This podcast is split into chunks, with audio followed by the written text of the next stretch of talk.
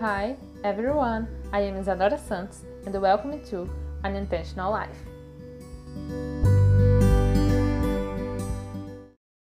Today, we are debuting our first chapter of this series that will bring us much fruits. We will walk this path of personal development together in search of our best version. The beginning of our journey will always be more difficult but with time things get lighter and more interesting.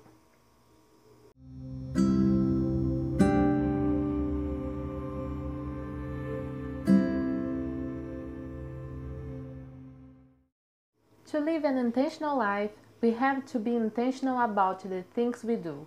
Having a healthier lifestyle habits and seeing the glass half full and not half empty are essential things to direct your lives and discover our true goals.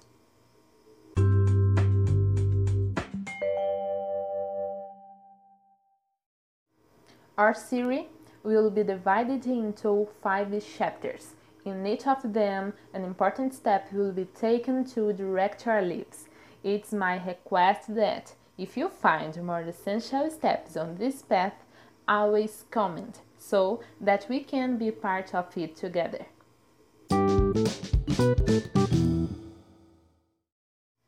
Without further ado, let's get to the theme of our first episode to sleep.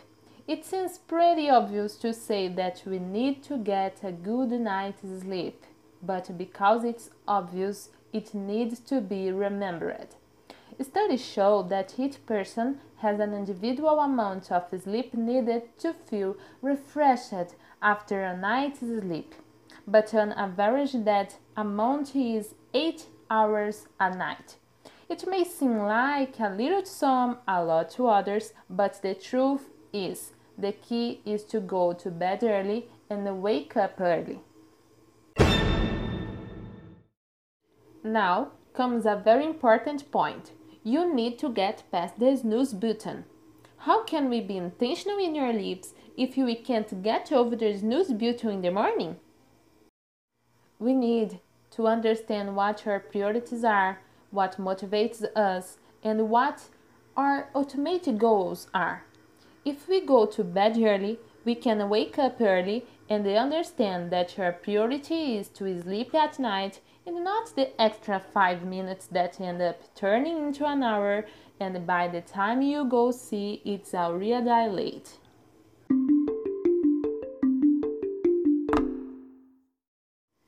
Setting the alarm to go off at least 30 minutes before our appointment is important for our body to wake up and stay awake for daily tasks.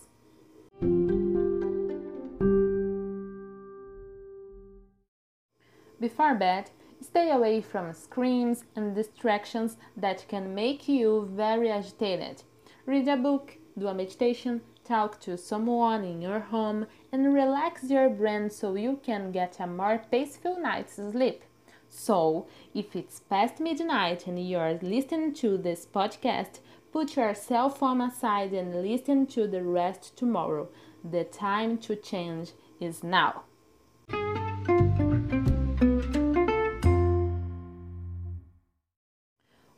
Go to sleep, we can think about the next day. Imagine how good it will be. And if it is still hard for you to get up early, here is a tip.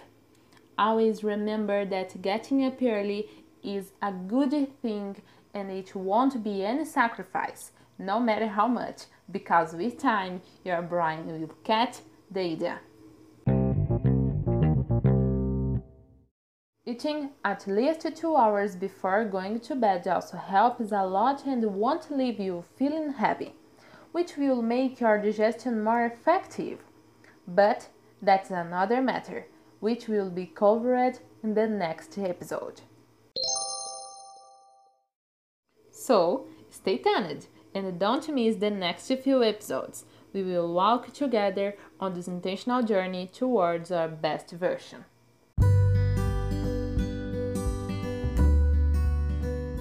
See you later, great week, and see you next time.